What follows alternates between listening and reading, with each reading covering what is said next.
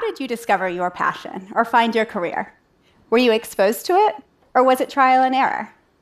As child rights advocate Marian Wright Edelman said, You can't be what you can't see. Fortunately, we now live in a time when emerging technologies may help us to solve this problem. For the past two years, I've been developing an extended reality program that enables middle school students from across the country to take on the role of a marine biologist, even if they've never seen the ocean. As one seventh grader who recently completed our program said, I could see myself as a scientist because I enjoyed this game.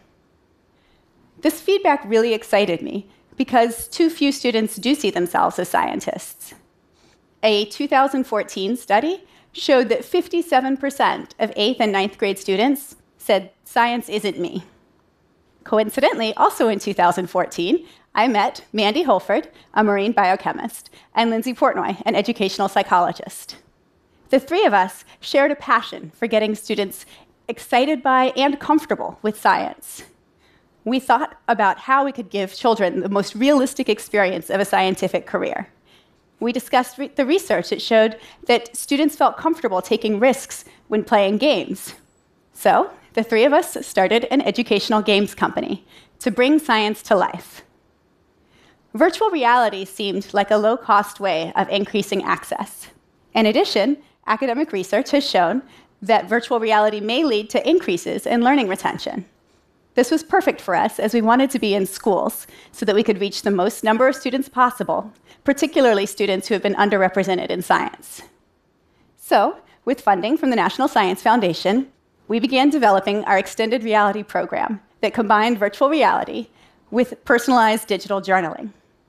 We worked with teachers while developing it to ensure that it would fit seamlessly into existing curricula and empower teachers to use cutting edge technology in their classroom. We designed the virtual reality for Google Cardboard, which requires only a smartphone and a $10 VR viewer made of cardboard. With this inexpensive headset, students are transported to an underwater expedition.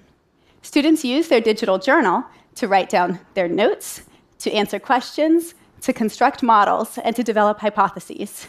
Students then go to the virtual world to test their hypotheses and see if they're accurate, much as scientists go to the field their, in their careers. When students return to their digital journal, they share their observations, claims, reasoning, and evidence.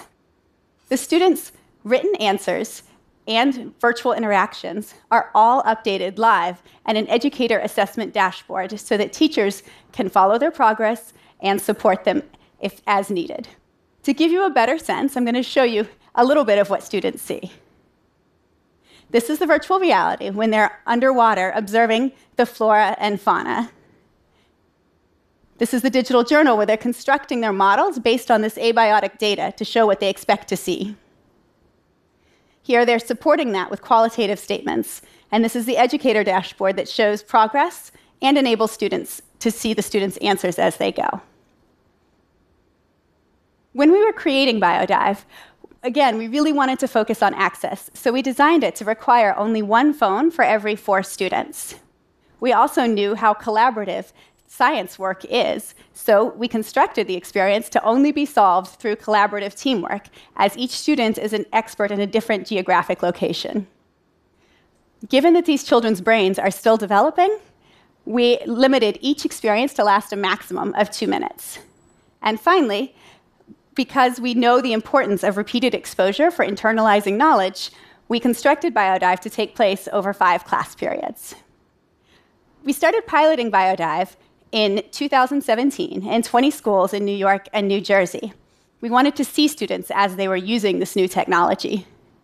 In 2019, now, we are now, uh, we are now piloting in 26 states. What we have heard from teachers who have taught our program it was a nice way to show ocean dynamics without the luxury of actually being there since we are in Ohio. it's pretty mind blowing. The students were totally engaged.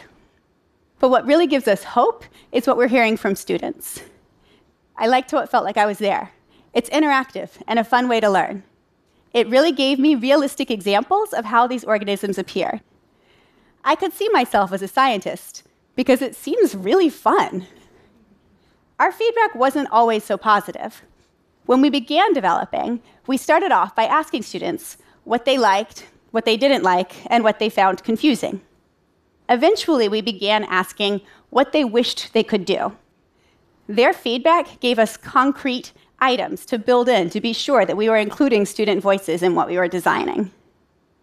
Overall, what we have learned is that this is the beginning of a new platform for giving students both voice and ownership in deciding how they want to have impact in their careers. We focused on science because we know we need scientists to help us solve our current and future challenges. But virtual reality could support students in any area.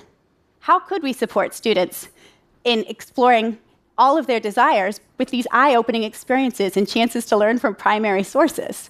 Could we create VR for inexpensive headsets that lets them be immersed in oral literature or in critical moments of human history?